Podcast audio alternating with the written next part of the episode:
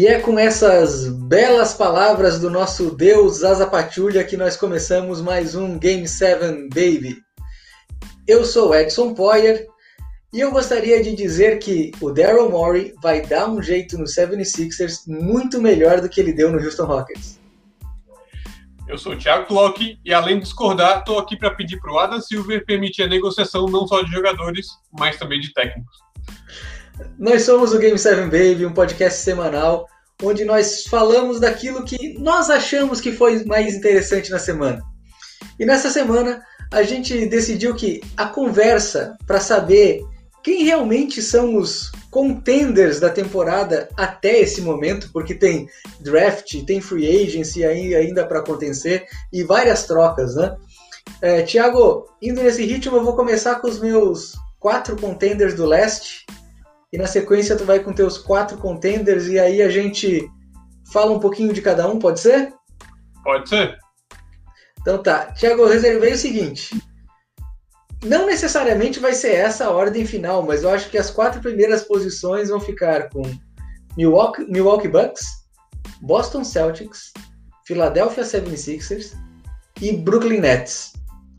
Quais são os teus aí, Thiago? Bom, é, Celtics e Bucks aí, difícil discordar, né? Realmente eles são os mais fortes. Mas os finais ali é que a gente discorda. Eu aposto que vai ser o Miami e o Sixers. Cara, então vamos fazer o seguinte. Nós discordamos em Miami e Brooklyn Nets. Vamos começar pelo Miami. E aí, cara, por que que tu acha que ele é um contender e o que que tu acha que eles devem fazer para essa temporada? Olha, esse, eles foram uma surpresa enorme para mim essa última temporada e eu acho que eles nem estavam programados, se programando para dar certo assim tão cedo. Então, eu aposto que ainda tem, tem muito futuro, muito potencial ali é, e por isso que eu acho que eles vão, pelo menos nos playoffs, eles vão chegar. Pelo menos nos playoffs com chances de ir ali para não chegar para as finais de conferência e quem sabe de fato para ser campeão. É, não, não, eu não acreditava neles ano passado, na temporada passada, mas dessa vez eu estou botando minhas fichas neles. É, eu, eu, tenho uma sensação muito parecida e eu quase coloquei o Miami, tá? O, o, porquê que eu não coloquei o Miami? E eu fiquei pensando ali, tipo, puxa, as coisas que eu senti falta nesse Miami, né? A, o, a segunda unidade, digamos assim, tá, tem o Kendrick Nunn, o Duncan Robinson também fazia parte, tu, tu tinha o, o, o Igodala, aí entrava o Myers, Myers Leonard e o Olini, que eu não sentia firmeza nesse time, nessa segunda unidade, nessa segunda unidade. Eu senti uma falta dessa segunda unidade ali de um jeito gigante, principalmente quando o Adebayo saía da quadra. Assim, parecia que a, a, defesa no garrafão ela meio que desaparecia. Por isso que eu não fui no Miami. Apesar de eu achar que a única coisa que eles precisam fazer ali é resolver essa questão do garrafão e renovar com o Dragic. Mais um aninho, ele tá com 34, acho que agora. Mais um aninho, renova bem, é isso que eles têm que fazer. O problema é que eu acho que vai ter muito mais gente aí querendo atrás desse mais um aninho do Dragic, quem sabe até oferecendo mais uns aninhos aí e dificulte a situação uhum. para eles. É, o, o, realmente, falta uma segunda unidade, falta um pouco de força defensiva ali, mas eu acredito que o Tyler Hero e o pode evoluir, ficar mais sólido nessa temporada. O Chris não pode aparecer para jogar, porque no playoffs ele não apareceu para jogar. E o Adebayo é só sucesso, né? Eu acho que ele só tem mais que crescer ali. É, então eu acho que eles ainda podem podem podem criar um pouco mais de força ali. É, que eles têm que fazer é que eles têm uma flexibilidade salarial com essa saída do Dragic, né? Que eu acho que eles não vão conseguir é, renovar. Então acho que eles têm que buscar aí uma mais uma peça que substitua o que o Dragic fez, o que o Dragic vai deixar aberto. Eles precisam, vão precisar de um playmaker, né? É, mais para frente, lá no final, a gente combinou de falar do, do Drew Holiday. E eu separei aqui uma conversa com, o, com o Miami Heat e com o Drew Holiday. Posso deixar isso lá para frente, não? Pode deixar sim, mas eu vou botar mais uma sementinha aí que eu não consegui fechar ainda a equação ainda. Mas é. o, o, Chris Paul ainda tá quicando aí na, no garrafão, hein? Uhum. É, o, o, Chris Paul, o meu problema com essa negociação é o salário dele. Então eu não sei, eu não sei. E o player option do ano que vem, né? É, eu acho que o Miami é um dos times que está torcendo para o Yannis estar disponível para tentar roubar ele na free agency do próximo ano. Então não sei se eles querem se comprometer com o player option do Chris Paul. Né? Mas não é só o teu problema, não. Tem 28 times da NBA que tem esse problema aí. ai, ai. Tiago, eu, eu, eu quero te explicar então o porquê que eu preferi o Nets ao invés do Miami, tá? Quando eu olho para os Nets, eu vejo duas estrelas ali, no Kyrie e no Duran, logicamente. Eu vejo dois pivôs competentes. O DeAndre Jordan já passou do prime dele, mas ele continua sendo um, um pivô extremamente competente. E o Jarrett Allen é um pivô em ascensão, que ele entrega muito defensivamente e próximo do, do aro ele vai muito bem. E tem dois caras ali que são ótimos coadjuvantes, que eu acho que vão ser ótimos coadjuvantes, que são o Caris LeVert e o Dinwiddie. Qual, o que, que eu espero que esse time faça? Que ele vire um time. Porque eu acho que qualquer time com o Kyrie Irving tende a virar um bando. Tá? Mas assim, eu acabei apostando nessa ideia do Steve Nash, com o D'Antoni, pô, os caras vão conseguir se unir e vai virar um time. Tô sonhando demais, não? Tá, pelo menos para essa temporada tá. Com certeza eles vão pro playoffs. Eles foram agora sem essas duas grandes estrelas, mas eu acho que pro título tem que ter um pouquinho mais aí. Primeiro que o D'Antoni nunca foi um mestre de se adaptar de playoffs, né? Então não é ele que vai ajudar a situação ali o, apesar do Kevin Durant se mostrar confiável, ser clutch, né, como gosto de falar, é, ainda assim falta, vai faltar entrosamento, vai faltar é, equipe, cultura lá dentro. Eu acho que para isso ainda é muito cedo. Para falar a verdade, eu não aposto nesse time, não é o, o time que eu monto no 2K, tá? É, mas talento eles têm, sem dúvida nenhuma. Um outro, tem duas, tem duas bolas pipocando aí, que a gente vai falar muito mais vezes, mas é o Drew, Drew Holiday também cabe nesse time. E outra é o DeMar DeRozan. Tem muita gente falando aí que o DeMar não gosta de San Antonio, ele vai querer, ele quer sair de lá, e o San Antonio, para aproveitar o que ele vale, pode ser que consiga alguma coisa aí. Olha, eu tenho que admitir que eu não tinha pensado no Drew Holiday nesse time, mas acho que dá. Eu só não sei se eu perderia, talvez, o Dinwiddie ou o Caris LeVert pelo Drew Holiday, porque eu teria que envolver um desses dois na troca, mais um pique, etc. Né? E o DeRozan eu acho que faria todo sentido, só teria que achar um espaço ali no cap, porque ele é um cara fim de carreira, que sabe o que faz, no último ano de contrato, faria muito, mas muito sentido para os Nets mesmo, cara. E o DeRozan, ele não é tão encrenqueiro, né? Ele não faz gritaria, ele é uma boa praça, assim. Então acho que ele ajudaria a apaziguar o, o locker room, né? O vestiário desse time. A melhor definição foi ele é boa praça. Que maravilha isso. eu tenho cinco anos cada vez que eu falo um jargão desse. Mas para mim a grande dúvida é, a gente não sabe, Kevin Durant joga muita bola, Kyrie joga muito bola. A gente sabe que o Jared Allen tem muito potencial aí, é promissor. A gente sabe que, o, que, que eles podem encher o ginásio, fazer jogadas lindas e maravilhosas como o Net sempre fez, né? Desde o Jason Kidd, Vince Carter e, e Jefferson. Mas o que eu quero ver é o Nash. O Nash se mostrar como treinador aí e não repetir o que o Jason Kidd fez aí no, nessa iniciativa jovem, né? Um, coach jovem. Ah, e pelo que eu vi do, do Nash, ele tá fininho. Se o Kyrie começar a incomodar, manda ele embora e põe ele para jogar. Ele tá fininho, acho que ele aguenta. Pelo menos aí uns 25 minutos por jogo ele, ele aguenta, eu acho. Vamos ver, vamos ver. Nesse passo deles, que vai ser o 4 segundos ou menos, eu duvido. uh, Tiago, vamos pro 76ers aí que a gente concordou e ficou um pouquinho mais para baixo aqui na tabela. Eu vou deixar tu escolher, cara. Quem que fala primeiro, você ou eu, cara? Não, dessa vez vamos dar a preferência para você aí. tá. Cara, eu tô estranhamente otimista com esse time do 76ers, porque na última temporada eu fui um grande crítico, principalmente depois dos contratos com o do Tobias Harris e do Al Horford. Mas, cara, eu andei dando, andei dando uma pesquisada, andei vendo algumas coisas ali e acabei virando um, um otimista. Por quê? O Daryl Morey ele é um maximizador de resultado, não necessariamente ele é um cara que quer jogar com baixinho. Né? Ele foi aquela, aquela foi a solução que ele encontrou no Houston. O Embiid ele, ele tem um, uma eficiência ofensiva de 1.6 pontos por ataque quando ele trabalha no post-up. Cara, ele vai fazer isso de uma forma é, exaustiva. E ele vai cortar coisas como o arremesso de 3 do Embiid, que tem menos de 30% de aproveitamento.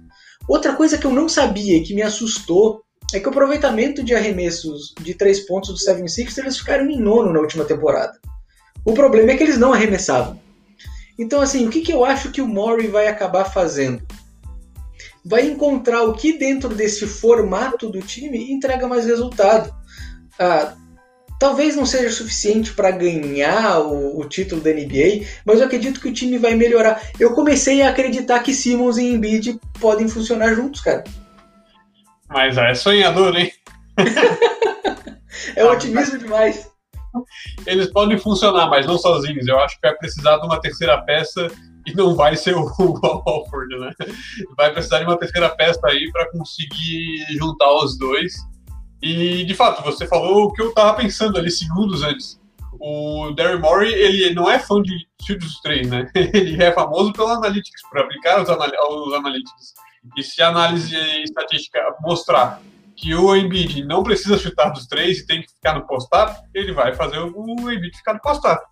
O problema é se a análise mostrar que Joel Embiid e Simons não estão certos juntos em quadra. E aí, o que, que o, ele vai fazer? É, cara, assim, a, a, as dúvidas são, né? Quem que vai ser o playmaker? Vai ser o Ben Simmons e vão trazer mais um shooter aí para poder espaçar a quadra. E na última temporada, o Simmons, pelo que eu estava vendo, foi o. Acho que foi o, jogador que mais criou oportunidades de arremessos livres de três para os companheiros em toda a NBA. Né? Essa é uma decisão que eles têm que tomar. Se é ele que vai ser o playmaker, ou se vão trazer um playmaker, um armador, e botar o Simmons em uma outra posição. O Simmons ele pode jogar da posição 1 a 4, na posição que ele quiser. Né? Ah, então, assim, essa é uma das decisões que eu acho que eles vão ter que tomar logo agora na free agency. Com certeza. Eu acho que eles têm um pouco de, de imagem de manobra aí. Eles têm, querendo ou não, o Hofford e o Tobias Harris, que, assim, o Tobias Harris joga bem, mas não é o suficiente para pagarem os 31 milhões dele, né? Uhum. Então, quem sabe eles conseguem. E Tobias Harris também não é essa pessoa que está juntando o Embiid e Simons. Eu acho que eles conseguem, um dos dois aí, eles conseguem, o Derry Morey vai despachar até antes do All-Star Game. Se tivermos All-Star Game, né? Ninguém sabe como é que vai ser a próxima temporada. Não sabemos o que vai acontecer até lá. Mas é eu acho. Ah, não, não, é isso sim, mas eu acho que o Darren Morey vai conseguir transformar o Hofford e o Tobias Harris em algo mais de liga ali que junte os dois. A minha dúvida ali é, é falta de planejamento a longo prazo, né?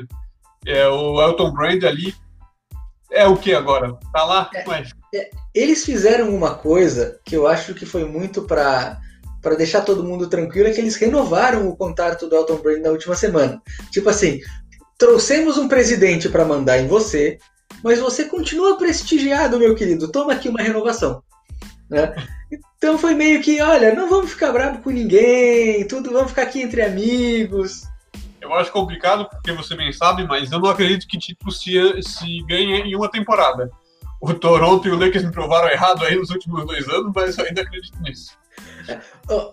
Eu, eu vou discordar concordando contigo pelo seguinte, eu acho que o Toronto não ganhou em uma temporada.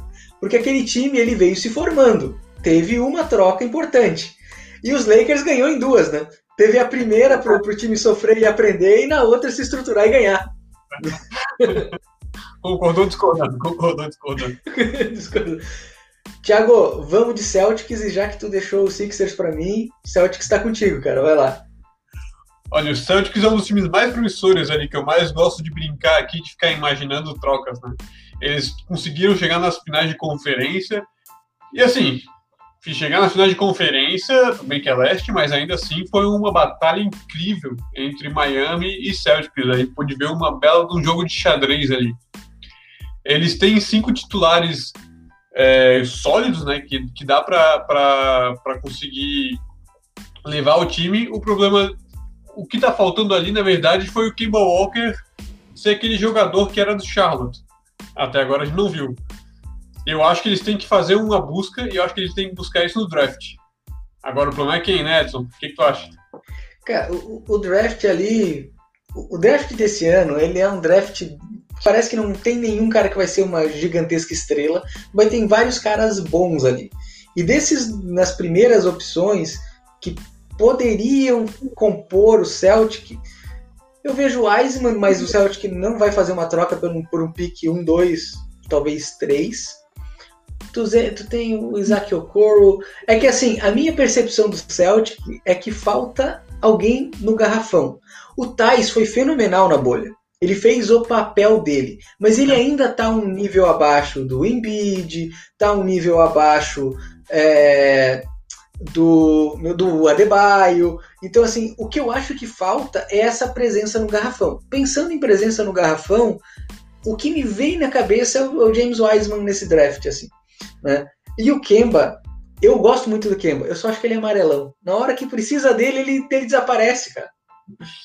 Sim, de fato, faltou ali o, o, o Kemba aparecer, eu acho que era para isso que ele veio, faltou, ou talvez o Jason Tatum botar a mão de braço, de braço baixo, mas o problema é que o Adebayo fez isso, né? É, é... Como tu falou no último podcast, perdeu por um pulso forte, por um punho forte, né? Não, por um dedo, né, que tu falou, como é que foi? Tinha um punho no meio do caminho, né? No meio do... Exatamente. Exatamente. É, eu, eu, eu tava procurando ali, eu vi na, na quinta opção ali, com previsão do Cleveland Cavaliers pegar o Obi Topin do, do, do draft. Okay. Ele já é o power forward, não é tão estrela quanto o Wiseman, de longe, ninguém vai achar. Sim. Mas ele é mais veterano, ele, o Boston já saberia o que, que, o que pegar ali. Uhum. E olha, o Boston tem o, o, a pick 30, 26 e 14. Eu acho. E tem o Hayward, né? E tem o Hayward. Eu Dá acho pra dá para negociar ali com o Cleveland. Eu só não sei o que, que o Cleveland vai, vai entregar, mas assim, o Cleveland também só, só, só manda o que, que eles têm lá. Acho que eles não tem nada para segurar também. Então eu acho que eles tinham que fazer uma, um movimento avançado para trazer alguém para reforçar de fato o garrafão, apesar do Thais ser fenomenal. Quando ia para o small ball, ele não ele fica, ia para o banco. Então, uhum. precisa de um 4 ali, um power forward que consiga jogar de 5 com mobilidade, que consiga espaçar a quadra é, mas eu acho que falta tá faltando pouco para o Boston. Só falta um pouquinho de sorte, talvez. É, é, eu, eu acho que o Tatum vai ser ainda melhor nessa temporada, mas acho que não vai ser o suficiente também. Só ele crescer, só ele subir, eu acho que, que não vai ser o suficiente. A chave para o Boston é conseguir sentar ali com o Hayward, olha só, a gente renova por mais quatro anos ali, quem sabe por uns 20, 22, e você não faz, não exerce essa opção de essa player option aí de 33 milhões, alguma coisa assim, eles têm que conseguir conversar para poder negociar.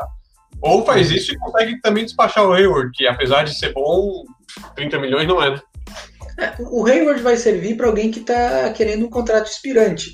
Eu não acho que isso vai acontecer, o que eu vou dizer aqui, mas, por exemplo, se o, se o OKC quiser mesmo terminar um contrato desse tamanho e fazer uma troca pelo Chris Paul, ela valeria nesse cenário de eu quero ter espaço para Eu não acho que isso vai acontecer, só peguei um exemplo aleatório. Né?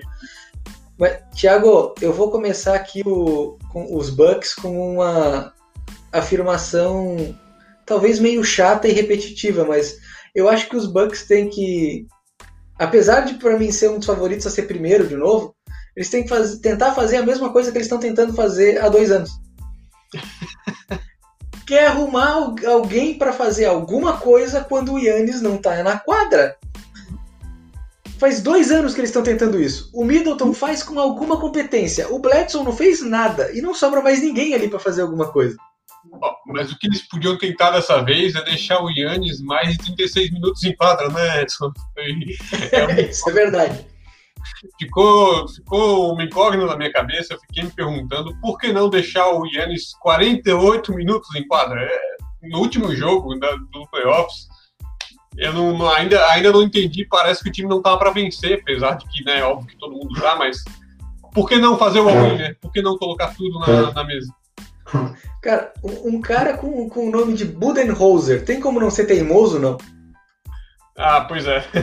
Mas, não sei, é, eu, eu se for o dono do time, entro lá e boto o, o Antetokounmpo na quadra, porque é o que tava lá. Pega aqui, vai pro jogo. Cara, eu, eu acho que é exatamente isso. Eles precisam encontrar peças para que, quando o Yannis não esteja na quadra, o time renda. O Middleton ele consegue em vários jogos mas depender só dele é injustiça, porque ele está na quadra nos dois momentos. Né? Quando o Yannis sai, ele tá, mas quando o Yannis volta, parte do tempo ele tem que estar tá junto. Né? E aquela ideia de ter shooters, caras que consigam arremessar de três, é, é muito boa, ela faz muito sentido, mas a gente viu com o Houston Rockets que se você pega um dia ruim, esses arremessos de três não resolvem o teu, o teu jogo. Né? Se tu pega um dia ruim, tu não tem outra arma, né? O que, que você faz, né? Sim, faltou opções, faltou arsenal ofensivo. Uh, assim, é chato ficar ocupando a comissão técnica ali, mas faltou comissão técnica, faltou um pouco de resposta ao que o Miami fez. O Miami se adaptou com zona sem zona, rotacionando jogadores e conseguiu mostrar uma resposta. E enquanto que o Bucks ficou insistindo no Antetokounmpo e Middleton, aí a bola dos três não caiu, a bola dos três dos jogadores de, de apoio ali, do Robin Lopes, do George Hill não caiu e uhum. é, o ponto do, do Bucks, eles têm dois pontos, é ganhar o título, é o objetivo, mas eles também têm um outro que é convencer o Antetokounmpo a reassinar o Super Max Deal. E aí, é, o, o, jeito de fazer os dois é, é, é ganhando o campeonato. Assim, para mim é muito complicado dar opinião sobre o Antetokounmpo vai assinar, não vai assinar, pelo seguinte. Eu olho para ele, eu acho que ele parece ser aquele tipo de cara leal à franquia.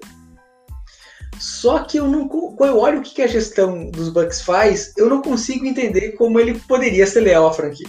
Então, cara, eu tenho, eu tenho me excluído desta conversa de falar o que, que ele vai fazer, porque eu não tenho a mínima ideia. Eu só sei que se eu fosse lá o GM, eu sentava, queridão, vem cá, Vamos conversar. Senta aqui na cadeirinha aqui do lado. Vamos lá. Tu tá afim desse dinheiro todo ou não tá? Então tá bom. Vamos, vamos assinar esse negócio e agora vamos montar um plano. Cara, mas eu não sei o que vai acontecer. Não tem como. O problema é que o, antes do Tecombo sentar do teu lado ali, ele sentou com a gente dele no bar da frente e ele desenhou a figura de quantos milhões ele tá deixando para trás quando ele não joga no Big Market, né? Esse é o problema, Reto. Exato, cara. Não, e é exatamente isso. E se eles falar aqui para mim, se fala, ô oh, queridão, não vamos renovar, não. Cara, eu vou nesse momento fazer uma troca por pelo segundo pique do, dos Warriors, mais o pique do Minnesota, mais o Higgins e o Eric Pascal. Me dá o que tu tiver aí, eu quero esses dois piques, por exemplo. Eu, eu, eu mas não, não gasto cinco segundos pensando em trocar o Yannis enquanto ele vale muito. E quando tu faz isso, tu se liberta, né? Porque se a gente olha ali o elenco do Bucks, eles têm um time interessante, assim, que tem várias, vários outros times aí atrás. Middleton tá cheio de gente, seria o Middleton seria o outro Drew Holiday, né? Então, Sim. o Eric Bledsoe consegue se encaixar ali em algum lugar, o George Hill como veterano de elenco, ele consegue. O Robin Lopes agora com essa gatilho dos três, certamente tem espaço. Então. E, e o Di Vincenzo, para mim, me surpreendeu, tá? Eu esperava muito menos dele. Eu acho que ele, ele, ele vai crescer um pouco mais nesse ano. Não é aquele jogador espetacular, mas para mim ele entregou mais do que eu esperava. Isso, mas o Vincenzo daí eu ficaria para segurar, né? Vai que ele. Sim, sim, eu ficaria com o Di Vincenzo, eu ficaria, ficaria. Lógico, lógico, lógico. Mas é isso daí, acho que o Bucks tem que dar um jaw wing e deixar o Antetokounmpo jogar mais de 30 minutos, mais de 36 minutos por jogo. Cara, eu só sei que uma coisa assim, eu não quero ver o Yannis que nem o Lillard, que é um baita jogador, um franchise player, mas que nunca vai ganhar um título, cara. Isso eu, eu queria que ele ganhasse alguma coisa, mas tudo bem, cara. É. Vamos pro, vamos pro Oeste, então? Bora para ali para conferência campeã, né? Para conferência campeã. Os times que eu coloquei ali, Thiago, foram os Lakers, o Denver Nuggets, os Warriors e o Dallas Mavericks. Você colocou os Lakers, aí empatamos. Você também colocou o Denver, e aí agora começam as discordâncias. Você colocou os Clippers, e o Houston Rockets. Eu tenho que começar pelo Houston Rockets, pelo amor de Deus, Thiago. Me diz o que, que tu viu ali, vamos lá. Bom, mas eles ainda têm uma dupla sensacional, né? Eles ainda têm o James Harden e o Westbrook. Então, só, só o James Harden eu acho que ele consegue empurrar, bater na fronteira ali do, do Oeste, e eu acho que e junto com o Westbrook, se eles conseguirem encaixar esse sistema, talvez agora com um técnico um pouco mais experiente, agora me fugiu o nome dele, mas é o, o técnico. Stephen Silas. É o Stephen Silas. Ele era o organizador ofensivo do Dallas Mavericks. Ele só foi responsável pelo ataque com a melhor eficiência da história da NBA. Só isso. Eu acho que quando você tem essa combinação, é, novo, um novo olhar ali, e, com, e é o segundo ano para o Westbrook e para o James Harden é, re, repensarem o modo como eles jogarem, eu acho que eles conseguem chegar eu, ainda vai precisar de um pouco de sorte, tá? De uma lesão aqui, uma lesão lá, não é, não é tão garantido assim. Mas se você for pensar, eu botei um ponto de interrogação no, no Houston, porque eu acho que vai ser o final, vai ser o último ano. Se esse ano eles não chegarem lá, acabou. Não só deles, mas das chances do Westbrook e do Harden serem campeões como franchise players. Assim, eu acho que depois disso eles não, ninguém mais aposta nisso. E mas disso, tu acha que eles nem têm chance de chegar numa final de conferência? Assim, ó, eu vou, eu vou te o porquê que eu não coloquei o Houston e coloquei os Mavericks ali nesse cenário de escolher quatro, tá? Eu concordo com tudo que você falou. Concordo mesmo. É, eu só acho que a motivação baixou. Eu acho que a motivação desse time deu aquela assim, ah, poxa, de novo, cara. Deu aquela baixada. E acredito muito que eles vão trazer pivôs de novo para esse time. Só que o Houston não tem bons jogadores para troca. Eu não olho ali, por exemplo, com o Eric Gordon, tu vai conseguir trazer um, um, um power forward ou um pivô, um center realmente muito bom? Não. Os picks deles são horríveis, não, não tem quem trazer. A free agency desse ano, ela vai ter o Montrezl Harrell, mas será que o Montrezl Harrell... Ele também não é esse pivô, ele é um pivô de 6 e 9, é um pivô baixo, não é um cara que dá muita proteção no garrafão. Eu acho que o time vai bem, vai continuar ganhando os jogos de formas maravilhosas. Os fãs do Harden vão continuar fãs do Harden. O time vai continuar criando problemas. Mas aí eu já vou fazer o pulo pro Mavericks, mas daí tu fica com, com toda a liberdade para voltar pro Houston. É que eu acho que os Mavericks sentiram um gostinho nos playoffs de porra, cara, a gente ficou tão perto, a gente vai ter que conseguir dessa vez, cara. E se o, se o Porzingis não se machucar, eu acredito que os Mavericks têm mais chances de ir mais longe do que o Houston. Só isso, por esse motivo. Olha, pensei muito em colocar o, o Mavis ali, eu acho que eles estão quase lá, quase lá, porque realmente, se o Porzingis não tivesse machucado, eles provavelmente teriam passado por aquele Clippers ali, que é outro que eu quero saber o porquê que não colocou aí nesse, já vamos chegar lá, já vamos chegar lá. Mas eu acho que o Mavis não precisa ter pressa. Eles podem deixar, eles podem jogar, eles podem. Ah, tive uma dor de joelho de novo. Não joga, sabe? Eles têm que deixar o, a dupla amadurecer, eles têm que conseguir fazer a galera jogar.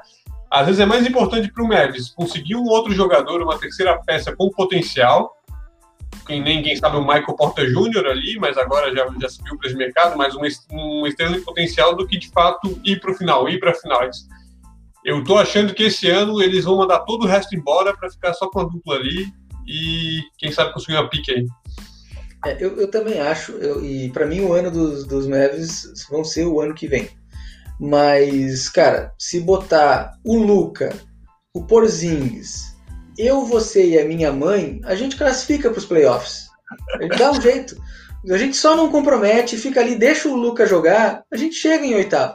E aí, uhum. cara, com, com, mais uns jogadorzinhos que souberem jogar ali, eu acho que eles têm chance de brigar no Oeste. Só não pisar na linha na hora de passar a bola, né? Exatamente, só fica ali, só não atrapalha. Só não atrapalha, né?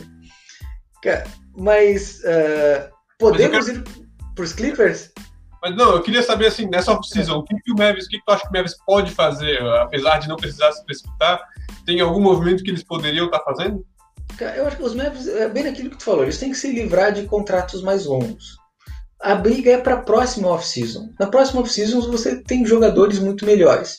Logicamente que poderia pensar em trazer um Ibaka para dar um reforço no garrafão, mas eu acho que está caro.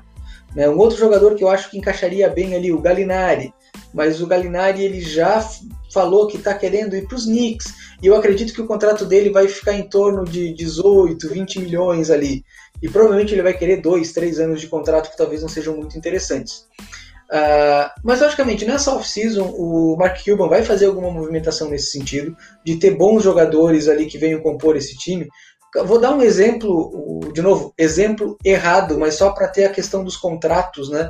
É, o Tim Hardaway Jr., que tem player option no próximo ano, com o J.J. Redick, que é um contrato de 16 milhões que acaba nesse ano.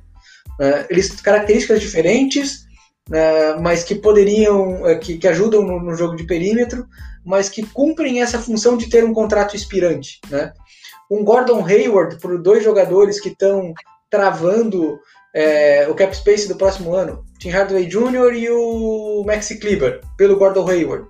Para poder ter, vai ter um jogador competente e vai ter espaço no cap do próximo ano, caso o Hayward uh, pegue player option. Eu acho que vai ser esse tipo de movimento. E aí no ano que vem, todo mundo atrás do Yannis. E, cara, eu queria muito ver o Yannis e o Lucas jogando junto. Cara, porra, ia ser. Apesar de ser desequilibrado e injusto com o resto, ia ser legal. Eu acho que o Adam Silver vetem. Eu acho que vetem. Mas eu tenho dois comentários aqui. Só primeiro que o, tem muitos falado do Kevin Love para lá, para fazer dupla com o Paul Davis. Eu não sei se é um encaixe tão bom, mas é porque o Kevin Love tem que ir para algum lugar, então tá todo mundo tentando pensar. Eu não faria pelo contrato. Eu, eu acho o Kevin Love um bom jogador quando ele tá motivado e não tá brigando com os jogadores do time dele. É, mas eu não faria pelo contrato. E um outro que eu tô até impressionado, porque é um jogador que você gosta tanto que não apareceu até hoje, é o Jeremy Grant. Será que eles não. Dallas não poderia correr atrás de Jeremy Grant, que tem 26 anos, ainda é novo, e pode ser o próximo Ron Artest aí?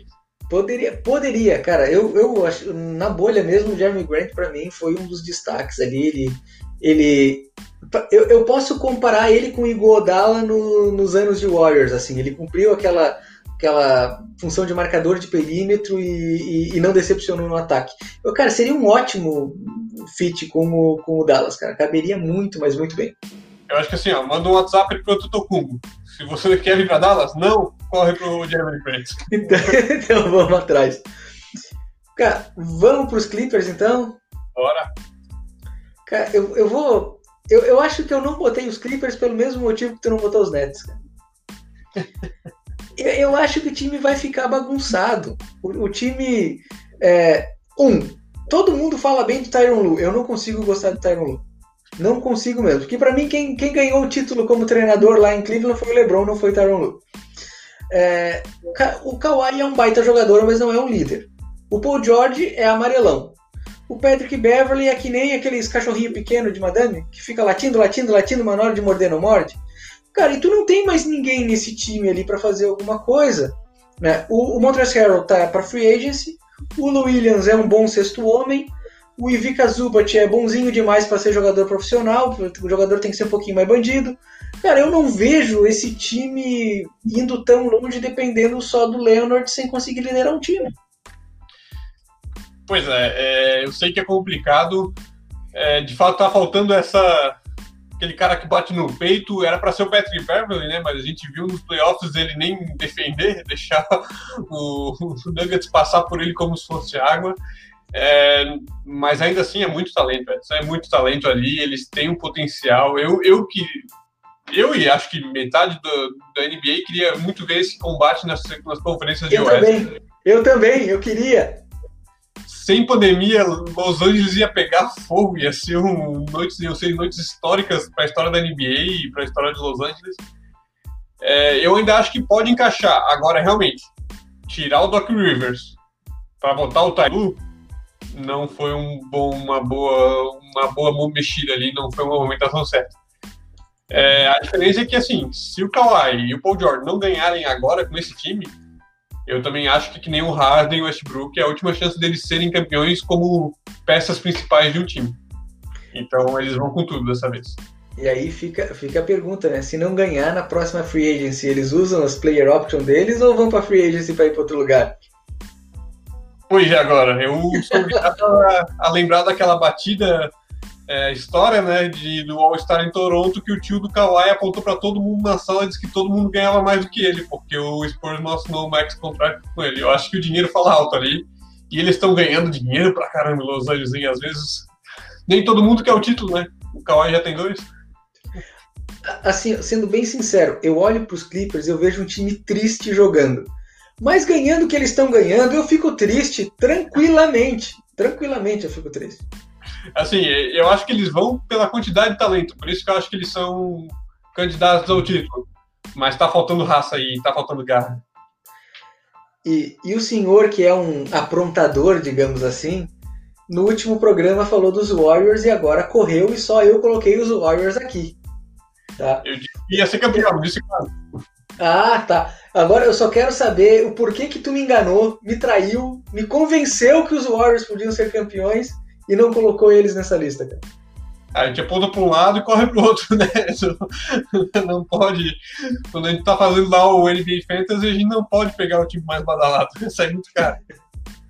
Eu, acho, eu olhei ali o Golden State e a folha salarial deles está muito complicada. O Andrew Wiggins não é quem vai resolver a situação.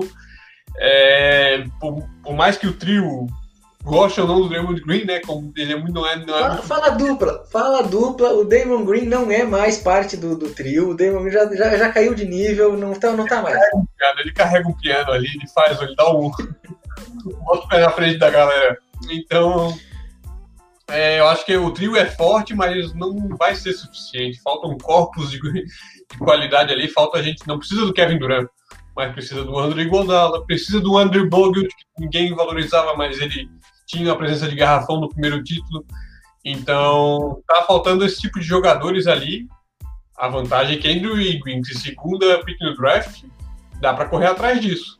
Mas dá para correr atrás ainda numa temporada que não sabe quando inicia, não sabe quando termina, não sabe quando pode negociar? Não sei não, hein?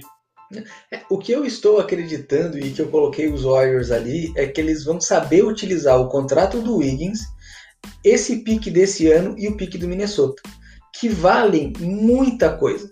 Então o que eu estou apostando é que eles vão tomar boas decisões com esses assets que eles têm ali.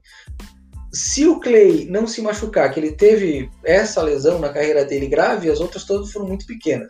O Curry é um cara que teve problemas no passado, teve problemas é, nesse ano que passou também, mas se eles se mantiverem saudáveis, apesar de eu achar que o Damon Green já virou uma âncora ali, eu acho que eles chegam e chegam muito bem, porque eles são muito, mas muito bons. O que eu estou usando como parâmetro é o seguinte: algumas pessoas, a maioria, fala, se o Duran não tivesse se machucado, os Raptors não teriam sido campeões. O que eu falo é o seguinte: se só o Curry e o Clay Thompson estivessem bem, os Raptors não seriam campeões. Eu sou um, um pouquinho mais, mais pragmático ali nesse cenário. Mas, de novo, estou apostando que eles vão utilizar bem esses assets. Hoje, o que eles têm no time, no time para mim, não entrega. Para mim, falta muita coisa. Mas eu acredito que eles vão conseguir construir algo ali. Vou, vou dar um exemplo, e vou dar exemplo. E esse aqui, cara, Tu falou do Bogut, me veio isso na cabeça, tá? Eu acho que o Gobert, ele é um problema para o Utah Jazz. Vou explicar por quê. Ele já tem um salário alto e vai ter direito ao super máximo no fim da próxima temporada. Utah Jazz é um mercado, o Utah é um mercado pequeno. E o Gobert para um super máximo, apesar de ele ser um baita jogador, eu não vejo ele merecendo um contrato de 201 milhões em 5 anos, por exemplo. Mas Todos os títulos do Warriors foram com um pivô brucutu ali no meio. O Wiggins, mais um pique, traz o Gobert ali e deixa os Splash Brothers do lado de fora. Incomoda, mas incomoda nessa conferência de um jeito assim, gigantesco. Incomoda, incomoda. É, eu, eu não sei agora como fazer isso, mas tem muita gente falando aí de que Kevin Love poderia ser outro encaixe, mas de novo, tá todo mundo querendo achar um lugar para Kevin Love. Apesar dele não ajudar tanto a defesa, ele é um jogador que consegue abrir a quadra e jogar no esquema de passando a bola e, esticando, ele consegue fazer um 5 ali de segurar um outro jogador. Não vai parar o Anthony Davis, mas é um jogador que tem uma altura para ficar na frente dele, pelo menos, melhor que o Draymond Green. Então, Kevin Love seria uma. E até tem como mexendo aqui ou ali, encaixar o contrato dele, quem sabe devolvendo o Wiggins pro Cleveland, né? Uhum. que vai e volta. É, ou o outro é o Blake Griffin e Derrick Rose, hein? Botar esses dois num time para ser campeão ali, eu uhum. acho que eu tenho uma pena desses dois ali no Detroit que pode falar. É, o, o, Detroit ele vai ter que iniciar um processo de rebuild. E dois picks, como os picks que os Warriors têm e o Andrew Wiggins, se encaixaria muito bem. Né? vai dar ali Blake Griffin 33 milhões e se eu não me engano o Derrick Rose está com 12, 13, alguma coisa assim. Eu, se eu não me engano, 7, 7. 7? Cara, vai precisar de mais um ou outro jogador ali para completar e, e, e, igualar ali. Dá para fazer, cara. É, é, é, bem, bem coerente. Eu só volto a falar do Kevin Love. Eu, eu, eu acho que pode acontecer, poderia acontecer, porque os Warriors, eles sabem que eles têm mais dois, três anos de Stephen Curry Clay Thompson e ponto. Depois disso, eles vão ter que começar um rebuilding de alguma forma e é isso que eles têm. Né? Então, É, eu acho que eles vão com tudo para ganhar. O Kevin Love até faria mais sentido aqui do que em outras trocas. É, eu concordo contigo, você falou a chave aí, tem mais alguns três anos aí de Clay, Clay Thompson e Stephen Curry. É, não sei se eles vão ser jogadores que vão envelhecer tão bem assim, porque eles dependem muito da agilidade deles para achar os, os spots. Então, podem envelhecer como o jogador de três que fica lá, o Robert Horry, né, esperando a bola lá. Mas isso não vai envelhecer bem. Isso daí é, não dá para ganhar título só com isso. A minha única tristeza é que o pessoal que vai escutar o podcast e não tá vendo aqui a live no YouTube não vai ver essa gingadinha que tu deu aqui para mostrar a agilidade do Curry e do Thompson. Cara. É só isso que vai me deixar triste. Poxa. Tiago, vamos para Denver então? Bora pro time que eu realmente acho que é um dos melhores aí dessa lista. Então vai lá, cara. Já que tu já começou aí se empolgando, manda bala de Denver. Ó, eu falei que o Mavs é meu time predileto, mas o, meu, o time que eu mais acompanho agora recentemente tem sido Denver, e porque eles fizeram uma coisa que eu gosto muito, que é o que os Spurs fizeram, né? Fecharam o núcleo, abraçaram o núcleo e estão indo até o final para sem fazer grandes alterações e acreditando. É, falei no último, vou falar de novo. Jogo 7 do Denver contra Spurs. O técnico do Denver manteve o Jamal Murray mesmo ele errando tudo e chegou no final, no final ele fez quase 20 pontos no último quarto para conseguir levar o Denver para frente. Esse é o tipo, o tipo o time que se abraça, que tem raça e que, bom, depois de vir, se eu não me engano, foram quatro séries que eles estavam perdendo 3 a 1 e deram a volta por cima, eu acho que eles podem ser os campeões aí a destronar o rei nessa próxima temporada. O que eles têm de força? Jamal Murray surpreendendo, o Jokic fazendo a bruxaria dele, Jeremy Grant impressionando, tem o Michael Porter Jr. que brilhou e tem potencial. É só, só alegria lá.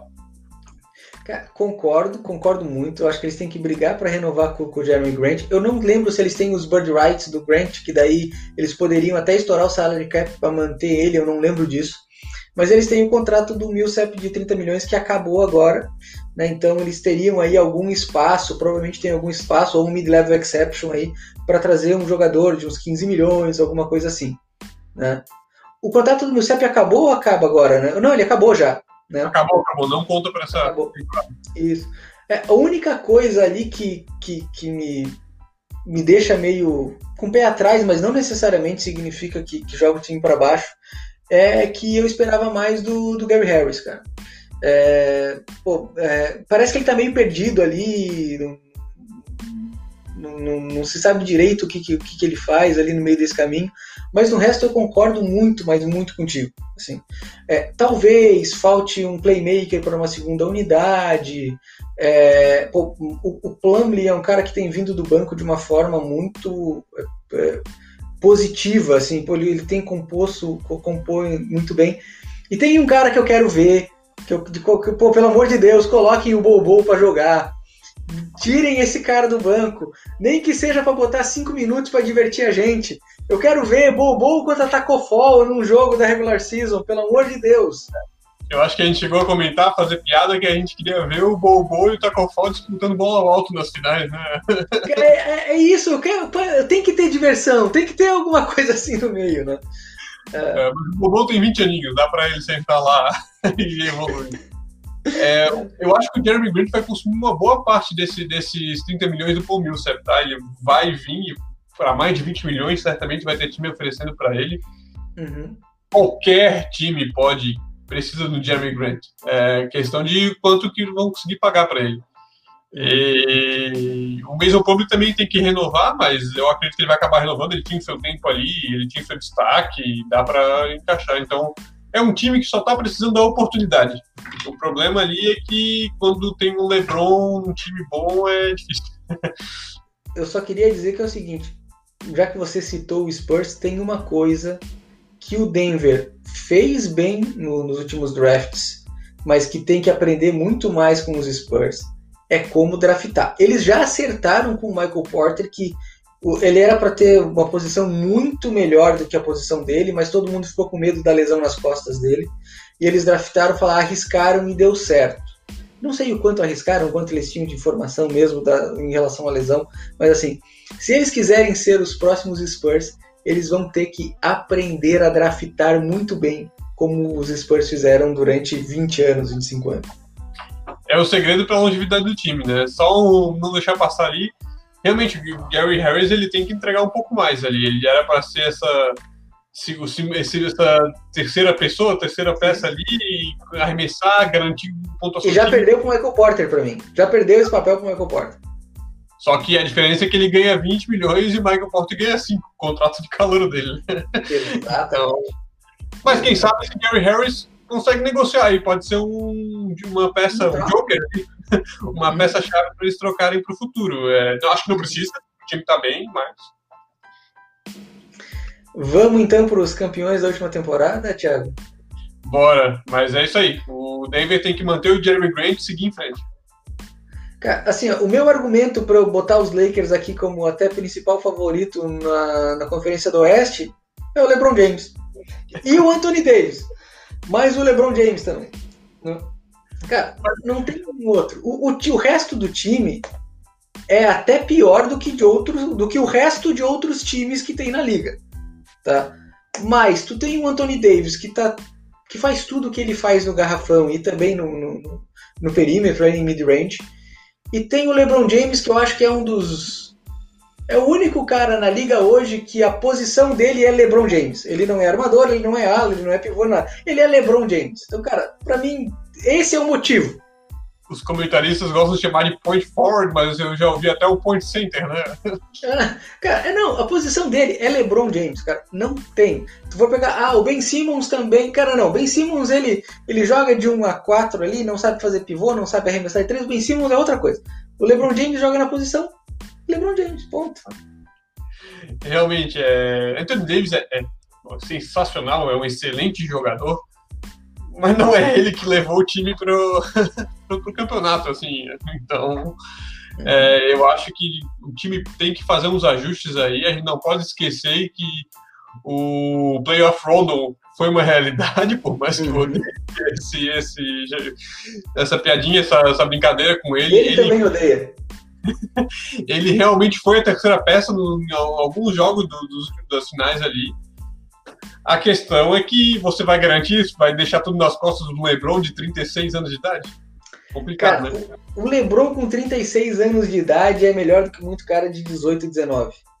Eu, cara, eu acho, eu acho, eu acho que teria to, time top 5 ali no, com posição top 5 no draft de hoje que trocaria mano a mano esse top 5 com o LeBron mesmo sabendo que ele tá com 36 anos. Mas eu trocaria, você vai então, dar vai vai ser uma temporada com meu ginásio cheio, Charlotte, ginásio cheio ali, ó. Então... Eu só queria ser justo com uma coisa, Thiago. Ali a gente falou do, do, do Anthony Davis. O Anthony Davis ele foi sensacional, mas para mim a peça-chave foi o LeBron, não só por aquilo que ele fez na quadra. Eu acho que até o Anthony Davis poderia ter sido o MVP das finais também, né? Mas é que você ter o LeBron do lado, você joga melhor. O Anthony Davis já teve um time muito bom nos Pelicans, que tinha o DeMarcus Cousins muito mais jovem antes das lesões, tinha o Drew Holiday, tinha até muito Moore que teve jogos fora do, do comum dele. E o time não saiu do lugar. Né? Você, você, precisa de jogadores que tenham essa aura do LeBron e que consiga fazer com que todo mundo que está em volta dele jogue melhor. Pô, KCP jogando o que jogou, pelo amor de Deus. Não dá. Né? Eu só queria ser justo com isso. Sim, sim. Bom, é, você falou de Drew Holiday, é outro aí que estão querendo enfiar no Lakers de qualquer modo, apesar da folha salarial não ter flexibilidade. O que eu acho aqui que o Lakers pode fazer é, de novo, ver o Paul Millsap, vai lá e pega para um contrato mínimo, ver o outro jogador aí, já de uma idade avançada, Kyle Korver, 39 anos, vem cá, fica aqui no banco, e pega esse pessoal para ver ali, ver ao longo do, da temporada, o como é que eles se desempenham e quem sabe nas finais desempenham o que o Dwight Howard e o Playoff London surpreenderam nessa surpreenderam. É, não sei aí, a única a grande questão deles é o que fazer com o Kyle Kuzma, né? Porque ele é uma estrelinha, ele tem um status, mas não vale a pena. Eu acho que ele tem mais valor no mercado do que de valor de final para campeonato. E o Lakers tem que ganhar aqui, ó, três anos com o LeBron, vamos ganhar três títulos. É isso que eles têm que focar. O Caio Kuzma, É, é ruim falar isso.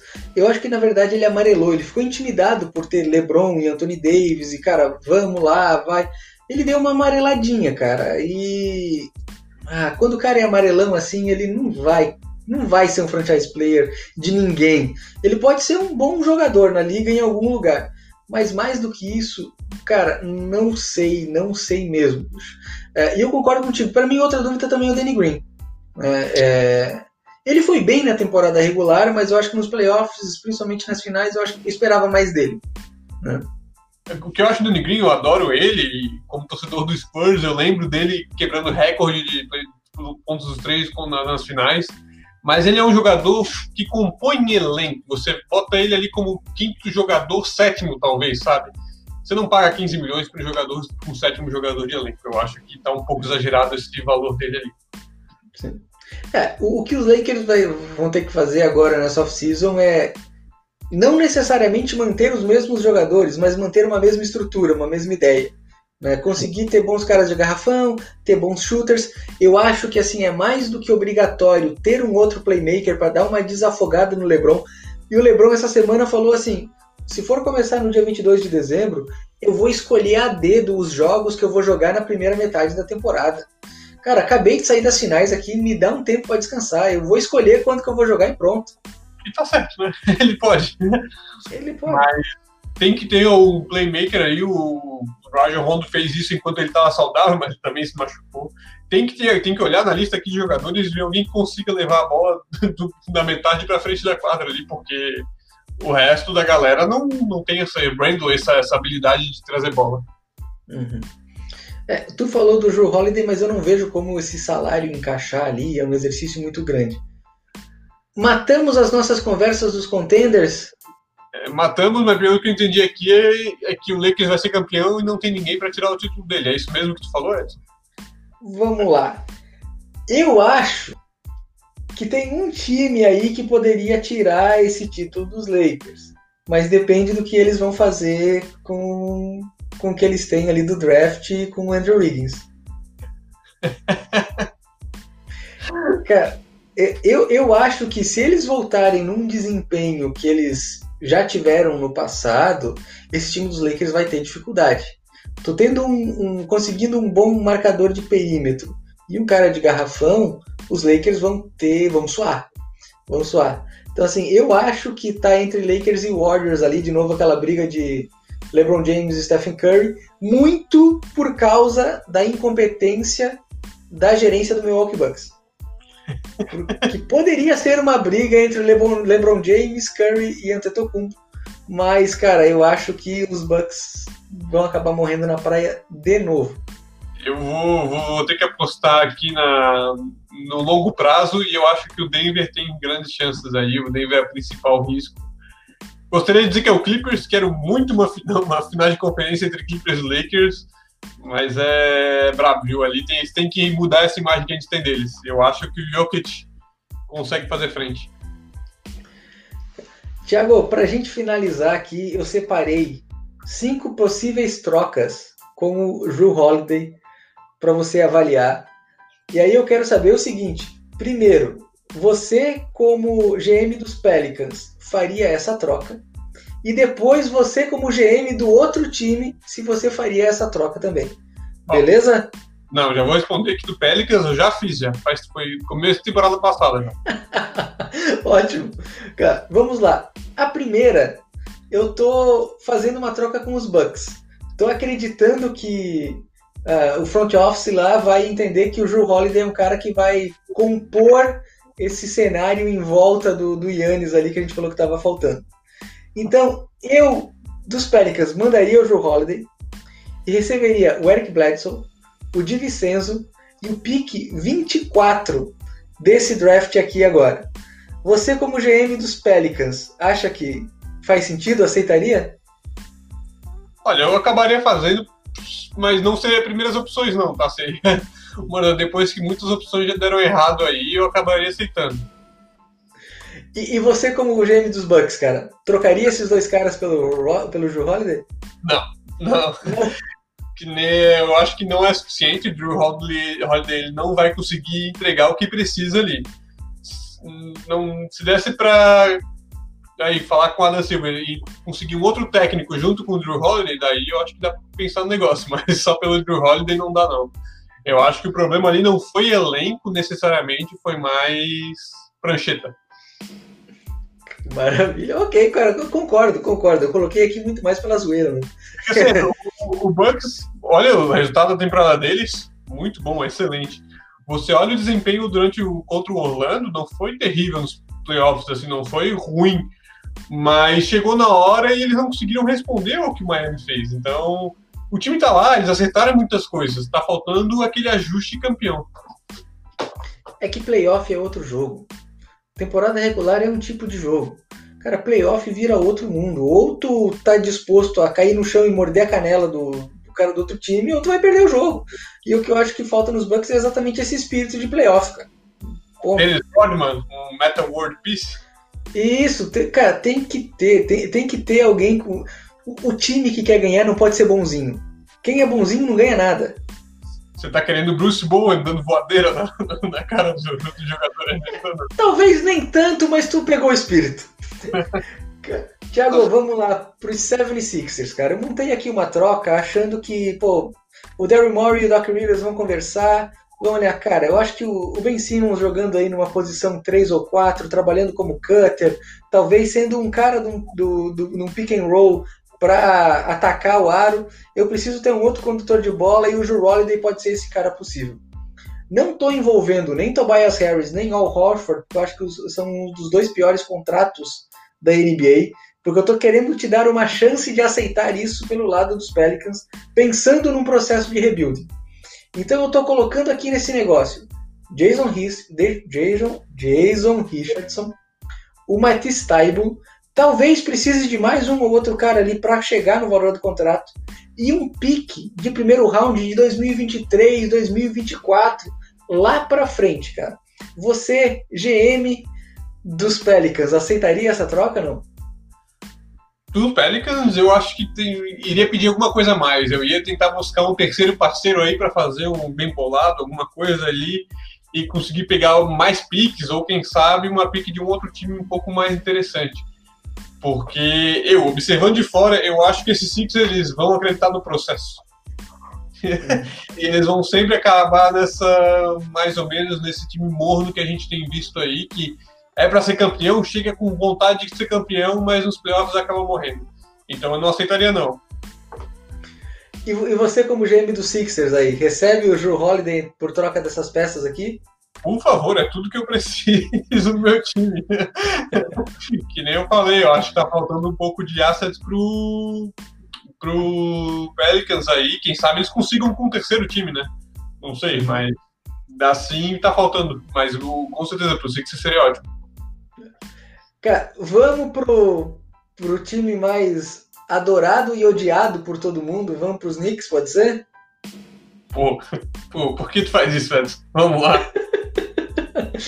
Cara, tem dois caras dos Knicks que tem team option agora, que são o Taj Gibson e Bob Portis. E eu botei eles nessa troca porque eu acho que uma das deficiências dos Pelicans é exatamente esse garrafão defensivo ali. Eu acho que os dois não são os melhores, mas podem incomodar um pouquinho ali. Então eu tô botando esses dois caras na troca e o pique 8 desse ano. Por que, que eu botei? É o pique 8, é um pique um pouquinho mais, mais tarde, Cara, mas eu acho que no pick 8 pode ter o Obitopping, o Isaac Okoro, o Avdia. Pode ser que tenham caras que sejam relativamente, relativamente bons que estejam, ainda estejam nesse pick. Você aí, GM dos Pelicans, aceita esse, esse, essa dupla mais esse pick, não? Aceito, aceito. Acho que vai dar um, vai engrossar um pouquinho o, o time, né? Vai dar um pouco mais de profundidade pro time. Quando vem pique, de novo, contrata lá os scouts do, do San Antonio Spurs e consegue minerar. Eu não quero, eu não quero, sabe, o Manu Ginóbili no segundo round, o Tony Parker como trigésimo, mas quem sabe outro jogador que nem o próprio Jeremy Grant, que não é uma estrela, mas foi segundo uhum. round. É esse tipo de jogador que eu quero nesse meu time do Pelicans para ser campeão em 4, 6 anos, sei lá. Paciência. E, e o GM dos Knicks Pega ah. o Drew Holiday aí para fazer isso? Eu não faria, mas eu sei que eles fariam. Eu não faria, porque assim, o que, que o Drew Holiday vai me entregar? Ginásio cheio, alguns highlights no NBA TV? É, mas não vai me levar para os playoffs, sabe? Não, não, não tem assim, não tem nada que vai. Não é o meu objetivo agora. Mas... No melhor cenário, ele vai ajudar a desenvolver o RJ Barrett. Para mim é um cara que está abandonado lá. Que, que, que se ele. Que se não tiver ninguém para ajudar, ele vai ser o vilão dos próximos dois, três anos da franquia. Assim. Ele é um cara que precisa de ajuda. Porque ele Pode... tem potencial, é um moleque que está abandonado. Pode ser, mas é. Assim, só por isso, sabe? Teria que ter mais coisas ao em volta, teria que ver um sentido, um horizonte para poder pegar uma peça como o Drew Holiday, que é um baita jogador, mas ficou até com pena quando tu fala, faz uma, uma, uma proposta dessa pro Drew Holiday. Agora, essa aqui, essa aqui eu tive dificuldade de montar, porque eu tive, essa aqui eu tentei montar algo que eu aceitaria para os dois lados. Tá? Essa, é, essa aqui do Miami Heat, mas eu eu, eu já olhei, já concordei e já discordei. É, o Drew Holiday para lá, o Olinick, o Duncan Robinson e mais o pick 20 desse ano, cara. E aí, GM dos Pelicans, aceita o Olinick, o Duncan Robinson e o pick 20 desse ano? Olha, parece uma boa, uma boa conjunto. São jogadores que não são o Olinick não é tão velho, o Duncan Robinson é cheira leite ainda, é. e uma pick vigésima ali é interessante, sabe? Eu acho que daria para considerar sim, mas eu, me, me, me, parece, me soa que o, o valor Pat de Drew é maior que isso. É, ok, ótimo. E tu, e tu como Pat Riley, então aceitaria? Eu aceitar, não sei. Ah... é que o Duncan Robinson me dói ali, sabia? Então, se fosse no começo da temporada, vai, por favor, já foi. Agora ele surpreendeu muito, né? Exatamente. O Duncan Robinson me, me dói ali. Cara, é, e, e, tem mais alguma coisa ou posso ir para o próximo pick, para a próxima troca? Eu queria agora na lata aí o Duncan Robinson. Esse já é o topo dele? Ele já atingiu o potencial dele ou ele pode ser Cara, um eu... Kyle Korver da vida? Não, eu, eu, acho que não, eu acho que ele vai, vai nesse caminho e eu acho que ele vai até mais. Eu acho ele muito mais móvel do que o Kyle Corver foi. Eu só quero lembrar que o Kyle Corver já foi All-Star. Ele foi uma vez All-Star quando ele estava no Atlanta Hawks em 1882, faz não sei quantos milhões de anos atrás. Mas ele Aquele... foi All-Star daquele time que é lenda, né? Que eu, eu acompanhei e não acredito que ele existia aquele time. Sim, o, o Horford tava lá ainda, pô, era, era outra coisa. Mas eu acho que o Duncan Robinson tem potencial para ser até melhor que o Kyle Korver. Eu acho ele mais móvel, ele tem mais mobilidade. O Korver sempre foi um jogador meio travadão. É, o desempenho dele atacando o aro é melhor do que o desempenho, qualquer desempenho que o Korver já tenha tido. Assim. Então eu acho que ele pode ser até melhor que o Korver. Vamos para a última troca aqui então. Essa aqui, vamos lá. O, o melhor asset aqui para mim é o pique, mas tudo bem. É com o Chicago Bulls. Eu pegaria o, o Otto Porter nesse player option dele absurdo aí, e o pick 4, o pick 4 e mandaria o Joe Holiday lá para Chicago. O que, que tu acha? Olha, eu faria. E já pensou se o Wiseman sobe para o 4? Já pensou que maravilha que seria? Hum. O Wiseman mais o mais o, o Zion juntos? Uhum. Sim. Ou quem sobrar o, irmão Ball, ter os irmãos Balls jogando junto, ia ser. É, é, muito problema. O pai deles vai querer ir lá acompanhar os jogos. Cara, eu, eu fugiria. Assim, cara, eu tenho, eu tenho um ranço desse, desse lavar ball aí que tá louco, cara. Mas Edson, tem que pensar na quantidade de camisetas vendidas. é, tá, ok, tá bom, ok, mas cara, eu fugiria, assim. Fugiria muito, assim. E, e, e, você, como o GM dos Bulls, cara, aceitaria o Holiday pelo Porter e esse pick 4? Olha, eu aceitaria sim. Eu acho que pode ser um jogador para deslanchar aí. Não, não acredito que vai ser um jogador que vai levar o Bulls para um campeonato, para ser campeão.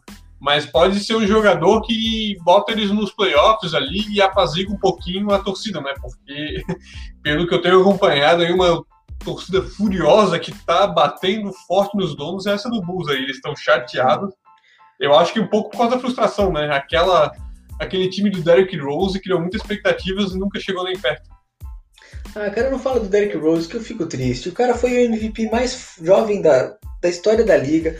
Aí o cara se machuca, Porra, aí eu nunca vou saber se aquilo que ele jogou era o prime dele ou ele podia ser melhor ainda, cara. Não fala Derrick Rose, me dói, cara. Vou falar e vou falar ainda que ele podia, estava liberado pela comissão médica e não, não voltou porque não sentia bem psicologicamente. E o Nate ah. Robinson estava perdendo o dente em quadra. Ah, cara, porra. Mas assim, o, sabe por que, que eu botei essa troca dos Bulls? Porque quando eu olho o roster dos Bulls, para mim o que falta ali naquele time é um líder.